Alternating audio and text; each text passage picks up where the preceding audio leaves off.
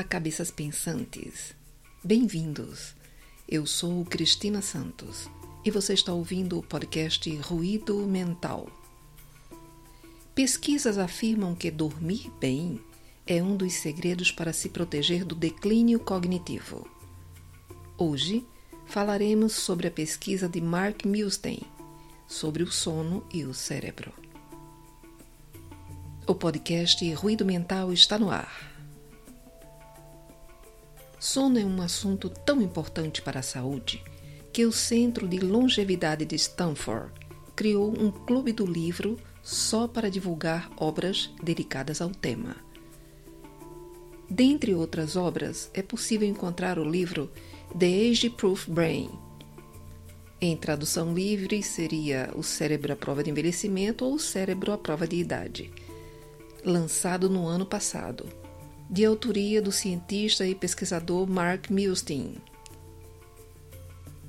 Otimista, o pesquisador diz que aprendemos muito nos últimos 20 anos, pelo menos o suficiente para saber que o declínio cognitivo está fortemente associado ao estilo de vida.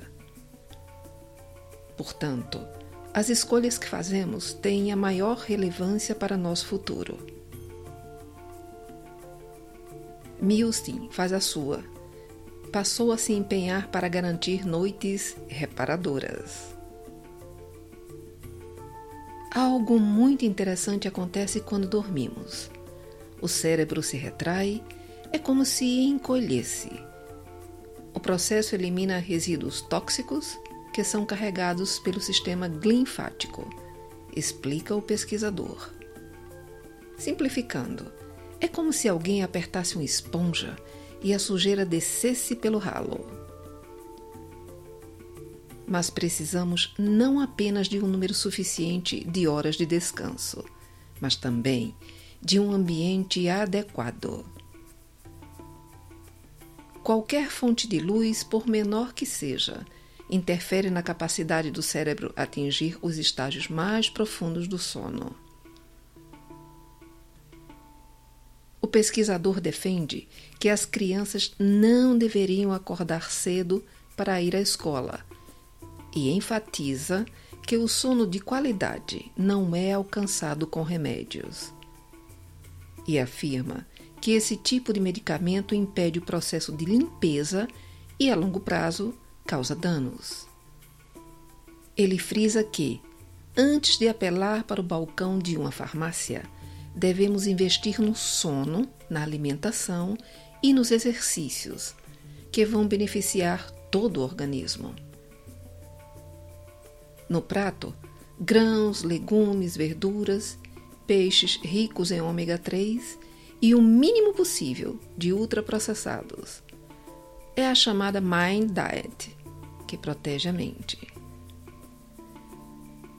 Sobre os suplementos, lembra que não há evidências que comprovem seus benefícios.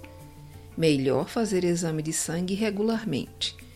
No caso de alguma deficiência, aí a suplementação pode ajudar. E faz restrições em relação ao álcool, já que a própria Organização Mundial da Saúde alerta que não há uma quantidade segura no que tange à ingestão de bebidas mesmo que a dieta mediterrânea inclua uma dose diária de vinho. A receita de Milstein inclui ainda a importância do engajamento social, pois quem se sente isolado e desconectado do mundo está mais propenso a perdas cognitivas. Na opinião do pesquisador, a boa notícia é que a maioria das coisas que ajudam o cérebro é divertida como aprender uma língua, aprender a dançar, praticar um esporte. Importante também é o valor das conexões sociais. Conversar e trocar ideias significa aprender com os outros. Para ilustrar sua tese, cita um estudo realizado com freiras na faixa dos 80 aos 90 anos. As imagens de ressonância magnética de seus cérebros mostravam placas com acúmulo de proteínas que indicariam um declínio neurológico. No entanto, as religiosas se mantinham ativas e sem sintomas. O cérebro sempre busca uma maneira de otimizar seu funcionamento. Nem tudo se resume a uma imagem produzida por um exame e o engajamento social dessas freiras pode ser uma resposta, afirma o pesquisador. Milstein criou um acrônimo usando as letras da palavra brain, cérebro em português, para servir como um guia para as pessoas. São cinco tópicos, começando pela letra B do balance, que significa equilíbrio. Então ele sugere: trabalhe seu equilíbrio e fique alerta a sinais de que ele está falhando. 2. Recall, que significa lembrar. Teste sua memória para mantê-la afiada. Um truque para fixar uma informação é se concentrar durante 10 segundos no que quer reter. 3. Assessment, que é avaliação. Analise com atenção seu próprio estágio e o que não está funcionando, para tomar as devidas providências. Um exemplo: quem sofre de apneia noturna, uma condição que pode ser revertida, enfrenta declínio cognitivo 10 anos antes do resto da população. Portanto, é necessário ficar alerta ao primeiro sintoma. 4. Intensity of walking que seria a intensidade da caminhada em tradução livre. Ande num ritmo vigoroso pelo menos entre 6 e 10 minutos por dia.